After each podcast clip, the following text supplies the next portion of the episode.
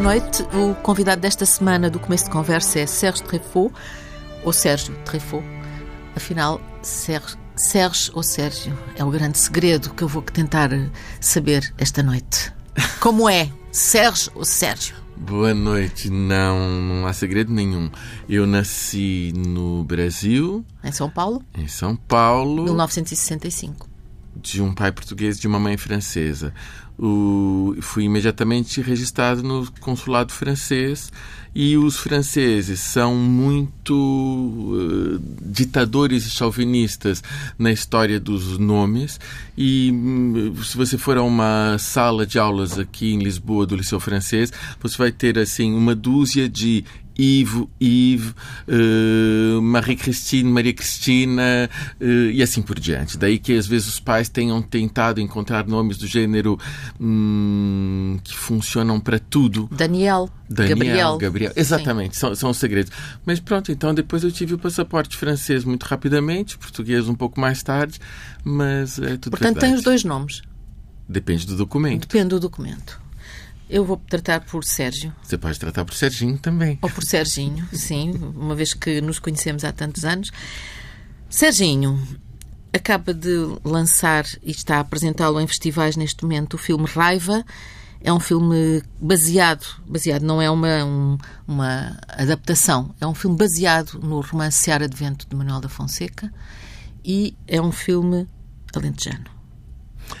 A questão de adaptação, não adaptação, é muito fiel. Ou seja, embora a estrutura narrativa tenha sido invertida em alguns pontos, os especialistas da obra e os apaixonados da obra eh, consideram que há um respeito muito grande pelo espírito do Manuel da Fonseca. E depois a questão de você adaptar um, um, livro para um filme é sempre um desafio, porque é o excesso de o excesso de respeito literal faz com que as coisas tornem-se eventualmente más. Uhum. E aqui houve toda a tentativa de que a força muito grande do livro do Manuel da Fonseca tivesse o seu equivalente em cinema. Quando leu A Seara de Vento, uh, pensou logo em, em adaptá-lo?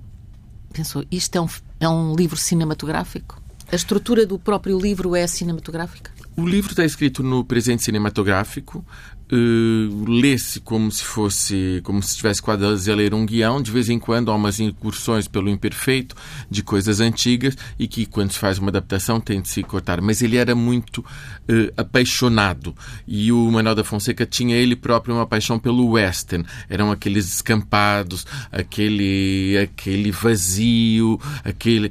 Havia muito de western. Depois, no final, há um tiroteio sem fim no livro, que no meu filme não é no fim. Mas uh, há um a, todos esses ingredientes. O herói, o Lonely Cowboy está lá uh, e depois é muito preto e branco no sentido do conto negro. Uh, eu, eu achei, inclusive, que nunca poderia contar esse filme a cores, fazer eh, contar essa história a cores, porque seria um alentejo um, um alentejo do turismo, um alentejo uh, do azeite galo, coisa assim. E, de fato, esse preto e branco que a gente escolheu é um preto e branco que corresponde à imagem que não só o Manuel da Fonseca dá do Alentejo, como aquela que nós podemos ter do Alentejo dos anos 50. Relativamente a ser filme, o próprio Manuel da Fonseca, uh, poucos anos depois de ter escrito o romance, que foi proibido pela censura rapidamente, mas que teve eco, foi convidado por espanhóis para fazer uma adaptação para cinema. E ele trabalhou. Mas não chegou a, a acontecer essa, essa, esse filme. Nesse filme não chegou a acontecer, exatamente, Ana. Ele, ele foi convidado para fazer, ele escreveu e teve um período de trabalho com, com os produtores espanhóis e se desentenderam. Se desentenderam porque havia uma vontade de dar ao que era a base do romance, um lado mais uh, romântico, talvez. Uhum. Queria, queriam, por exemplo, que a filha dos proprietários rurais, Lina, no romance, interpretada aqui pela Catarina Wallenstein, tivesse um romance com o herói, com o Palma. Com o Palma. E, e que não corresponde ao desejo do, do Manuel da Fonseca, que no livro tem sim duas páginas carregadas de erotismo a respeito do fascínio e do desejo que ele provoca nela e de qualquer coisa de intenso que ali se passa, mas uh, nunca, nunca, nunca. Nunca avança. Nada. Nem da parte do Palma há uma, uma tentação. Não, na parte do Palma há uma uh, apenas decisão de não a matar no momento em que lhe é possível fazê-lo. Ou seja, há, há, a sensação de que está ali uma criatura frágil e que, e que quando ele vai fazer um morticínio, uh, não, não a, a, a, poupa de alguma maneira. E nisso é importante também contar que a história do Manuel da Fonseca parte de uma história real, ou seja, nos anos 30, eh, quando tudo isso era uma história gênero de Correio da Manhã. Hoje nós temos no Correio da Manhã quem matou quem e não sei quantos mais. Naquela época, nos anos 30, houve uma espécie de folhetim acerca da tragédia de Beja, onde um uma pessoa praticamente sem casa, uma pessoa sem nada, vai, chega à casa de uns proprietários rurais e começa a disparar e mata dois e foge, é perseguido pela guarda e eh, se defende da guarda, que não é já só a guarda, mas é a guarda e o exército.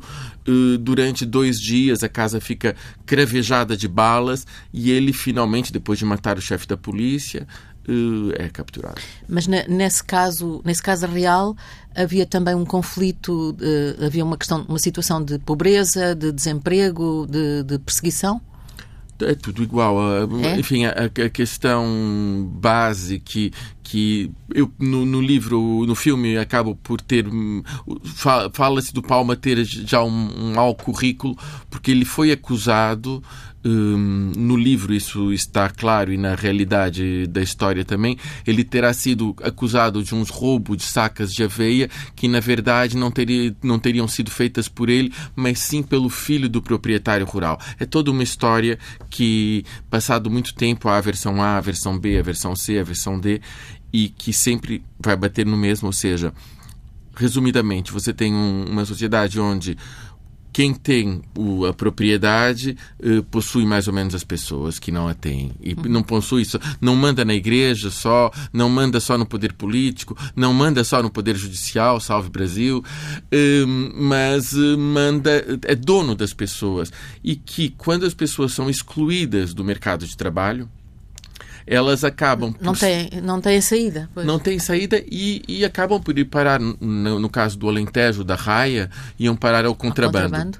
no caso contemporâneo toda a gente sabe é preciso toda a gente sabe o que, que são as coisas ilícitas onde as pessoas eh, dos subúrbios vão parar eh, e, e depois toda a gente também sabe que o universo da droga é ele próprio gerido por, eh, por um universo muito paralelo às pessoas que têm o poder e o dinheiro. Portanto, todos esses círculos são parecidos com os da ópera dos Três Vinténs, da ópera do Malandro, assim, é mais um. É mais um. um neste caso, há uma particularidade que é um, o, o Palma não é um homem de organização clandestina no sentido político. Um, mas a filha já é. A filha já, já opta pela organização, por, por, pela, pela, pelas reuniões, pelas manifestações. Uh, é uma questão de geração só, tendo em conta o, o, o, o, período em que aquilo se passa? Não é, creio, uma questão de geração. O, o Seara de Vento foi escrito durante a ditadura e, e passou no primeiro crivo uh, da censura passou porque toda a questão da clandestinidade, por assim dizer, não é exposta e aberta, como é evidente. Eh, e podia passar porque aquilo não é nem, nem é dito. São, são, os trabalhadores que querem discutir como é que vão ter trabalho. É só disso que se uhum. fala, não é mais do que outra coisa. O que acontece é que em toda a história do neorrealismo, o herói principal dos romances neorrealistas, no Roger Vaillant, em coisas paralelas como o Jorge Amado, é um herói que entra na luta militante. É um resistente organizado, sim. sim. Passa, ou seja, é uma pessoa que, eh, tendo o conhecimento das injustiças e fazendo face a injustiças injustiças na sociedade que ele, das quais ele acaba por ser vítima e presencia, ele pouco a pouco constrói uma via para uma militância que quer transformar a sociedade. No caso do Ciara de Vento do Madaldo Fonseca, isso não acontece. Ele é um lonely cowboy, por assim dizer, um solitário que é tentado pela filha de maneira muito discreta, uh, mas você não quer vir conosco uh, ver a questão do trabalho, como é que nós conseguimos ter trabalho, porque não há trabalho para toda a gente. E, e, ele diz: Não, vocês resolvam a vossa. Ele nem sequer diz, ele nem sequer responde, ele é um solitário à parte. Uhum. Só que no Manel da Fonseca, apesar de tudo, existe aquela moral final após a morte do herói que não conseguiu chegar a bons termos com. Uh, quer dizer, não conseguiu muito com, com a sua aventura solitária. A, a, avó, que é a sabedoria ancestral da terra e que desconfiava muito tanto dos clandestinos como da luta solitária dele, diz: um homem só não vale nada.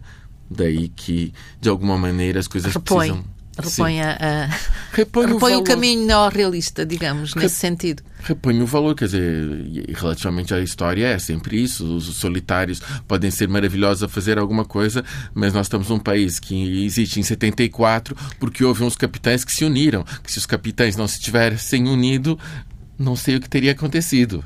Portanto, a, a frase continua a valer, há de valer sempre, não é? Sim. Um, Sérgio Treffaut, este filme, Raiva, uh, tem uh, atores consagrados, atores daqueles que nós ficamos.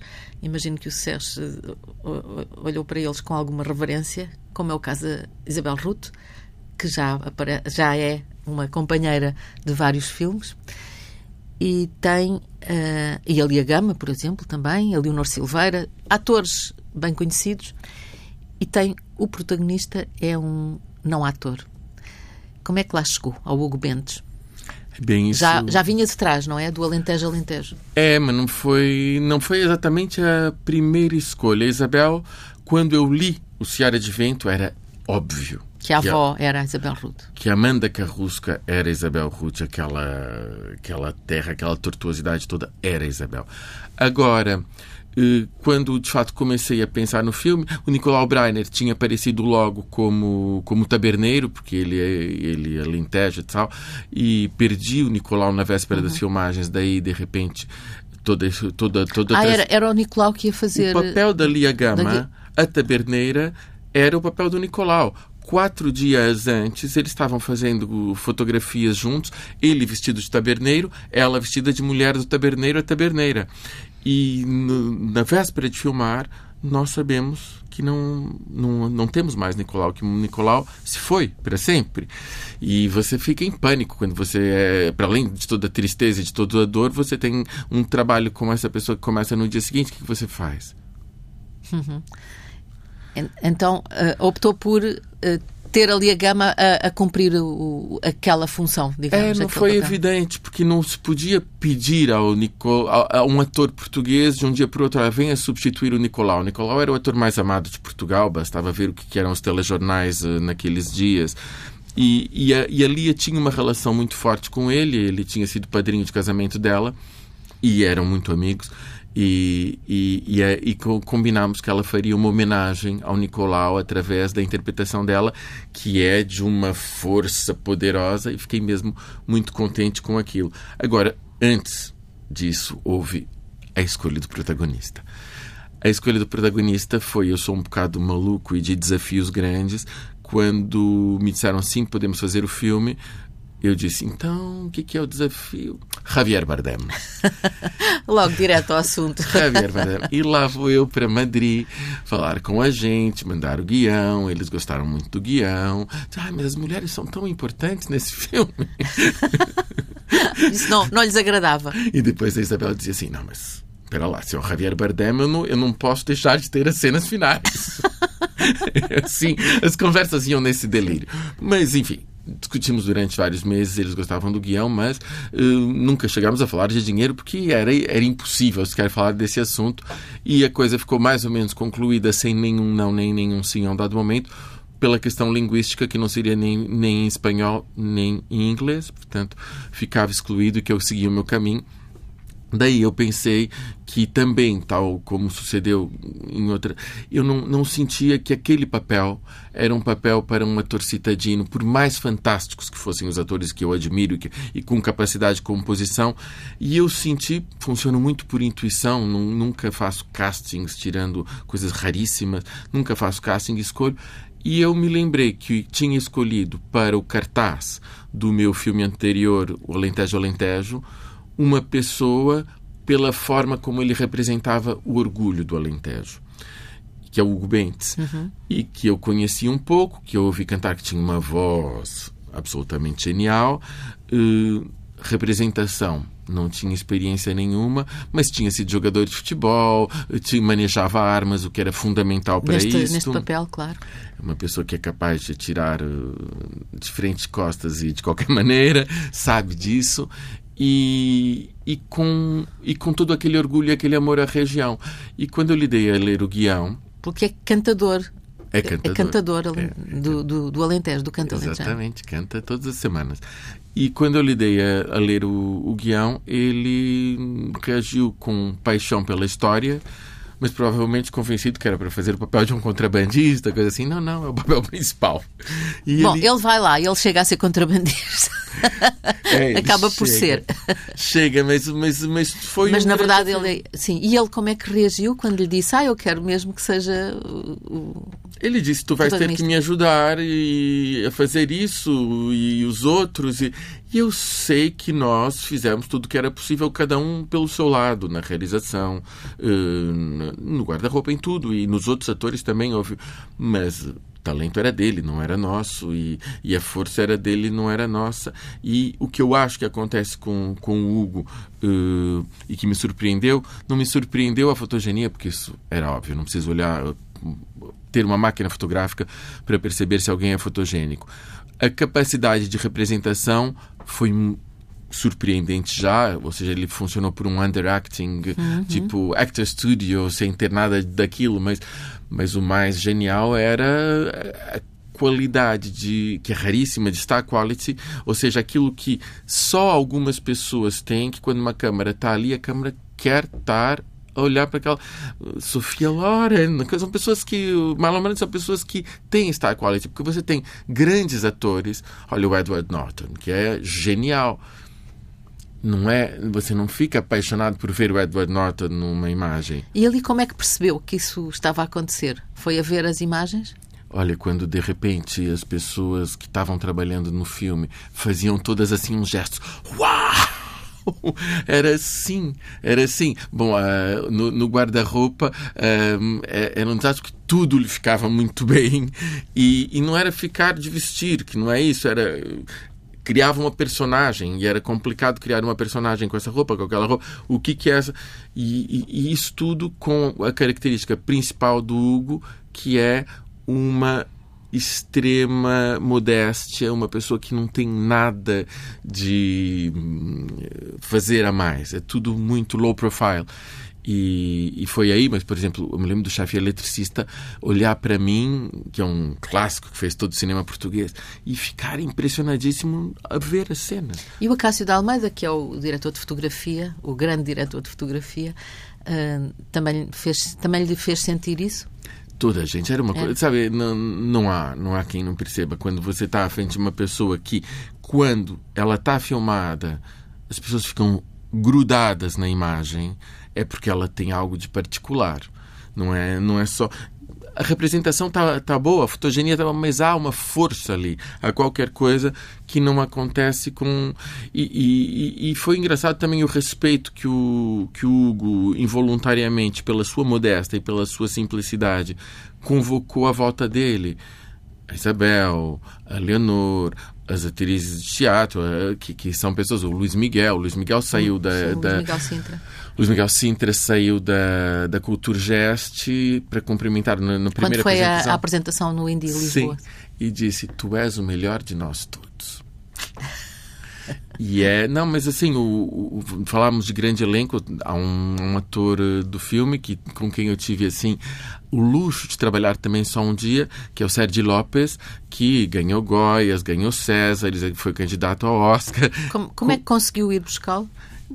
Porque tinha uma coprodução francesa que trabalhava às hum. vezes com o Serge e dei a ler o guião ao Serge, fui vê-lo no teatro em Paris e ele é maravilhoso, é uma pessoa mesmo fabulosa. E ele disse: Claro que sim, já, e não sei quantos mais. E veio uh, de uma turnê de teatro pela França, em que ele fazia um espetáculo, para Lisboa para ir fazer um dia de filmagens no Pulo do Lobo e ir embora de volta.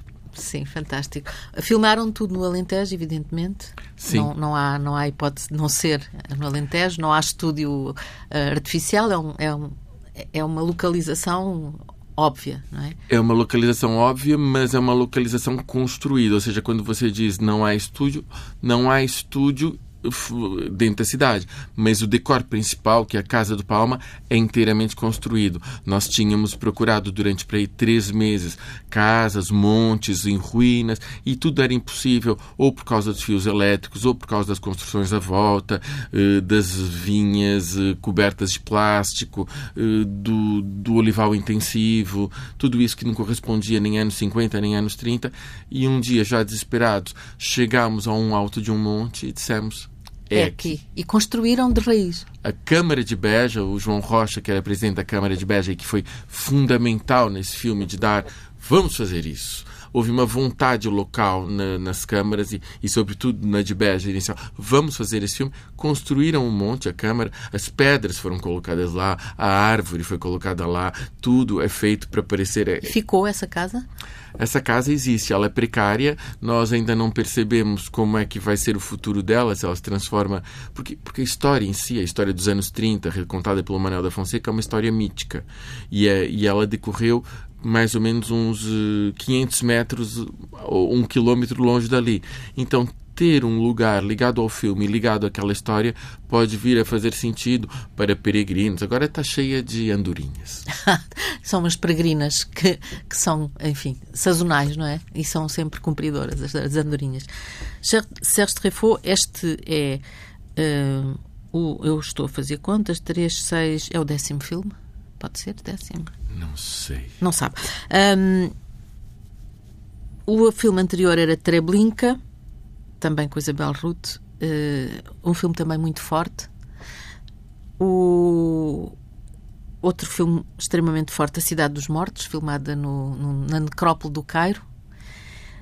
Os Lisboetas e os Novos Lisboetas em 2003 e 2004. A Florete, que é um filme de que eu gosto particularmente e que me, que, que me sensibilizou imenso e que é sobre a sua mãe. Neste caso, a raiva é dedicada ao seu pai. Sim, é um, o meu pai era lentejano, meu pai era muito amigo do Manuel da Fonseca, um dado momento trabalharam juntos e, e tinha acompanhado a escrita do guião. E, e, tinha acompanhado a escrita do guião, tinha visitado decors, só que o papai morreu eh, ainda no período de filmagens com quase 92 anos e hum, então não tinha outra forma de ser senão dedicar o filme a ele que, que, tinha um lado muito. Foi, foi muito triste porque as pessoas eh, morrerem tem uma idade em que faz parte. Mas eu queria muito que ele tivesse hum. visto hum. esse filme e não aconteceu. E tinha uma coisa cômica que aí eu ia bater nele mesmo, porque era assim: ele sempre sonhava, ai, ah, agora é que este filme tu vais ficar rico, meu filho, tu vais ficar rico. Mas, papai, ninguém fica rico fazendo esses filmes assim, não existe isso nesse país. Você tem que estar em outro lugar. Ah, não, isso vai ser um sucesso. Ele imita muito bem a voz do pai e a expressão do pai.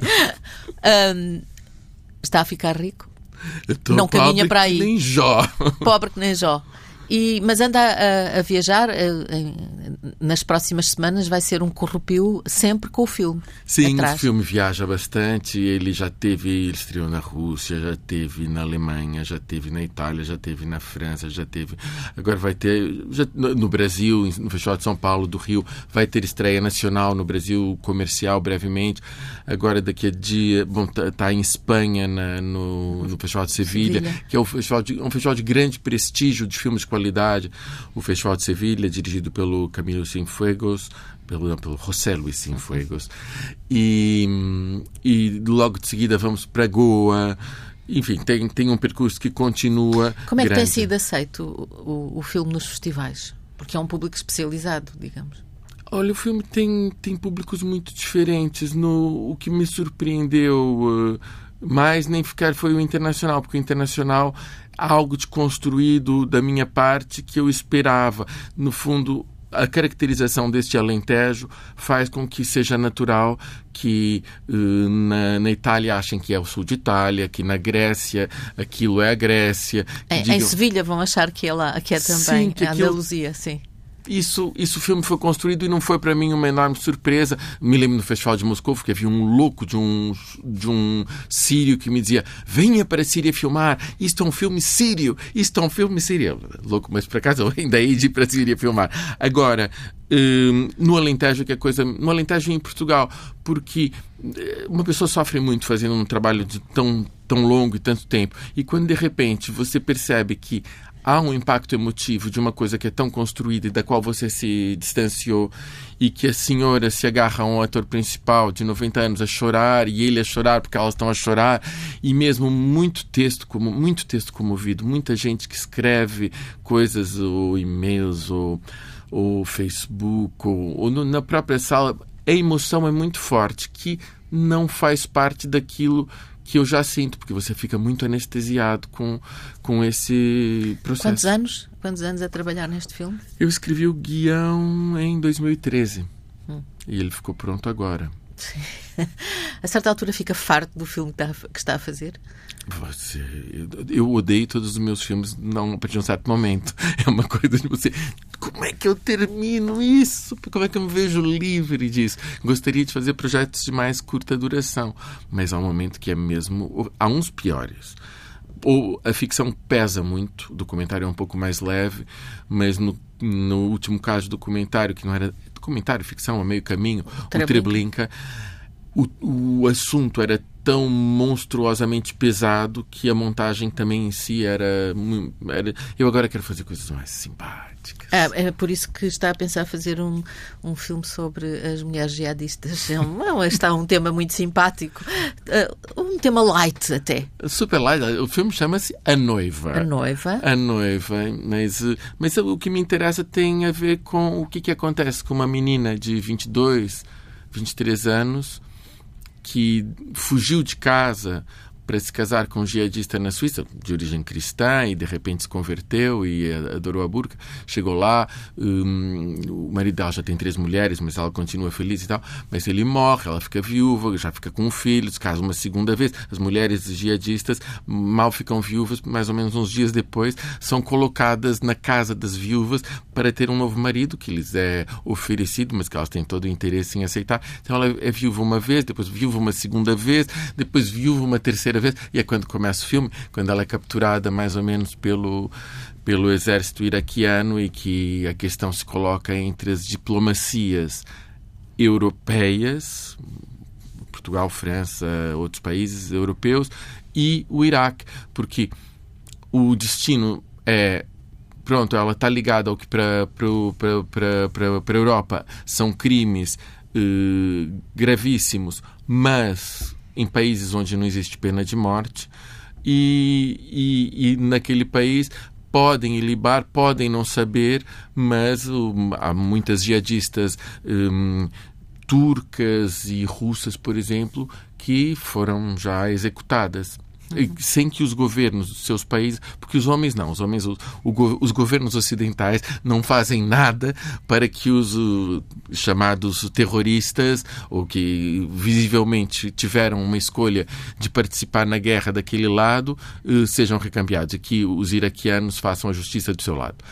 Com as mulheres e com as crianças é diferente. São abandonados? Hum, não é uma coisa mais caso a caso. Eu estou estudando, eu não posso. Sim, é, mas o, o, que, o que nos leva a um tema que eu gostava de falar consigo, que é a preparação. Porque uma coisa é escrever o guião e depois, por exemplo, no caso do Raiva, que é um, é, um romance do, baseado no romance de Manuel da Fonseca, a história está lá, mas no caso do Treblinka, no caso, nesse futuro caso do, do da noiva, tem que haver uma investigação muito grande antes. É feita por si? A parte mais divertida para mim é sempre essa do, da pesquisa, da investigação, Descobrir da aquilo que quer contar, é? Sim, sim, sim, mas eu faz anos que ando atrás dos, uh, dos jihadistas. Eu já leio sobre esse assunto e já estudo, e, enfim, já tive no Iraque, já tive no mundo islâmico várias vezes. Vivi um pouco esse universo, aprendi árabe em tempos já esqueci o que tinha aprendido, mas é pouco a pouco que você entra nos, nos, nos universos.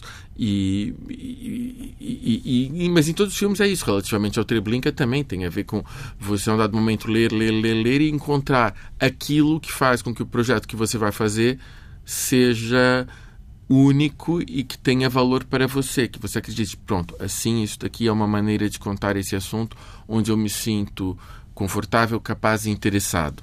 Uhum. Isso nunca o levou a pensar ser apenas argumentista? E não ter a, a, a, aquilo que depois o leva a odiar aquilo que está a fazer ou todo o processo de uh, realização e de, de, preparação do projeto, etc., faz parte de um todo. Eu, eu sou do mesmo da, da filosofia do ovo. Da filosofia do ovo. Por assim dizer. Eu sou produtor, eh, realizador e argumentista. E, sobretudo, da mesma maneira como eu me tornei produtor porque não queria que os filmes em que eu trabalhasse pertencessem a outras pessoas que de repente poderiam utilizá-lo de uma maneira que não era que eu me sentisse. Um filme, você falou do Florette, um filme sobre a minha mãe, de repente que ele pertence a outras pessoas. É quase doloroso que a história desse trabalho tão íntimo pertença patrimonialmente a outros. É, é dolorosa. No caso de pensar em ser apenas argumentista, seria ainda pior, porque você sabe que na rodagem se muda quase tudo do que foi escrito, muito do que é escrito. Na montagem, ainda muito mais. Portanto, eu acho que eh, é preciso ser o rei dos argumentistas e trabalhar com não sei quem para que aquilo... Para, para haver mais respeito, digamos, para ser... Sim, eu não... Sim. Eu, o, o trabalho de fazer envolve tudo. Envolve a criação de cenário, envolve a escolha dos atores. Escrever implica escrever para. Eu me lembro do Truman Capote. Uhum. Escreveu aquele romance tão divertido. Canto do Carrasco? Não, não, não, é, não. é nada divertido o canto não, do Carrasco, peço desculpa. O Breakfast, Breakfast at Tiffany's, Tiffany's que é tão, tão divertido e que na cabeça do Truman Capote sempre a personagem principal foi a Marilyn Monroe. Não é que Audrey Hepburn esteja mal na adaptação de cinema do Black Edwards, é muito, é muito boa e divertida. Agora, a densidade erótica e ambivalente que teria tido a Marilyn Monroe não é um argumentista, é um, é um, é um romancista que ele sempre pensou naquilo, seria outra. O Truman Capote disse isso em entrevistas. Uhum. Sérgio Treffaut, além de ter dois nomes, Sérgio e Sérgio, tem também três nacionalidades. É o único caso que eu conheço, portanto, é, é, é, estou impressionada. Três nacionalidades, portuguesa, francesa e brasileira. O que quer dizer que pode votar nos três países o que quer dizer que votou nestas últimas eleições, no, nas eleições brasileiras. Para mim, a Está grande a sofrer muito. Está preocupado com a situação. Ora, eu estava. Foi, foi muito impressionante. Eu estava no, no Brasil por causa da Mostra de São Paulo, onde o filme estava, o Raiva, e fui ao Rio votar. Foi a primeira vez que eu votei no Brasil. E, e, havia naqueles últimos dias uma espécie de bolha de esperança. As pessoas acreditaram um pouco na virada, mas era muita ilusão. E a preocupação está aí, é óbvio, não, nós não fazemos a menor ideia do que vai acontecer, são, são terríveis eh, as expectativas. Eh, a mim me surpreende, sobretudo, é como é que de repente haja. Mais do que o Bolsonaro em si, eh, é tudo que está à volta que me preocupa. São, são, são, são, são as, as hordas de cães à volta. E, e a discussão acerca da, da ideologia e lutar contra o pensamento, de alguma maneira maneira. Como é que, como é que quer se despolitizar o discurso quando um presidente da República eh, eleito, eh, que fez enfim das vezes a apologia da tortura, tem na sua uh, chega na sua, na sua, na sua posse, só fala de Deus e tem um padre ao lado. Quer dizer, Deus, padre, tortura. Se calhar é porque eles acham que é Operação Condor. Eles fazem assim uns uh, batizam os aviões onde vão matar as pessoas. Se isso, que religião é essa? Que Deus é esse? Mas que Deus é o Deus de que eles falam? Não, não, não, não, não compreendo. Acho completamente incompreensível. Eu espero que uh, não aconteçam coisas demasiado demasiado graves. Hum. O Sérgio tem um irmão que foi torturado durante a ditadura, no, pelo regime da ditadura.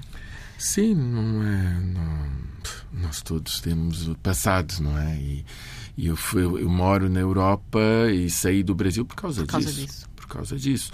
E somos uh, não sei quantos uh, que temos essa experiência de vida de um. É, é muito estranho você falar com jovens no Brasil gênero. Muita, muito, muitos amigos nossos foram assassinados. É assim, de família. Agora, você entra num táxi, me aconteceu na véspera das eleições, às, uh, às uh, 11 da noite, estava com um amigo desesperado para converter o taxista a não votar no Bolsonaro.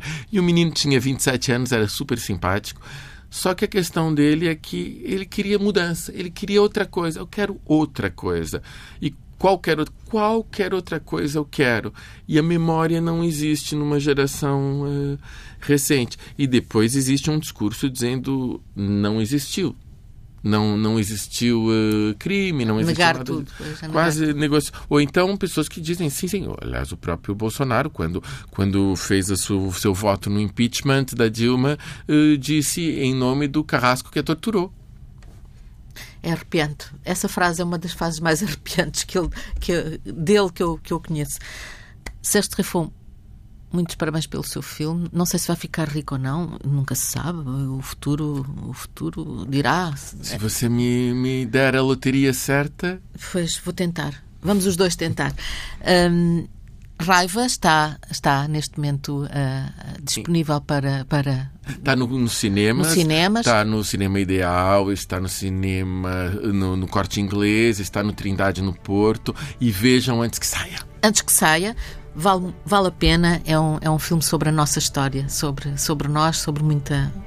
E é um grande filme, ainda por cima grande direção, grande realização, grande imagem, grande, hum, grande composição de personagens por parte dos atores. Este foi o começo de conversa com o, aqui o cuidado técnico do José Guerreiro, como sempre. Até à próxima semana.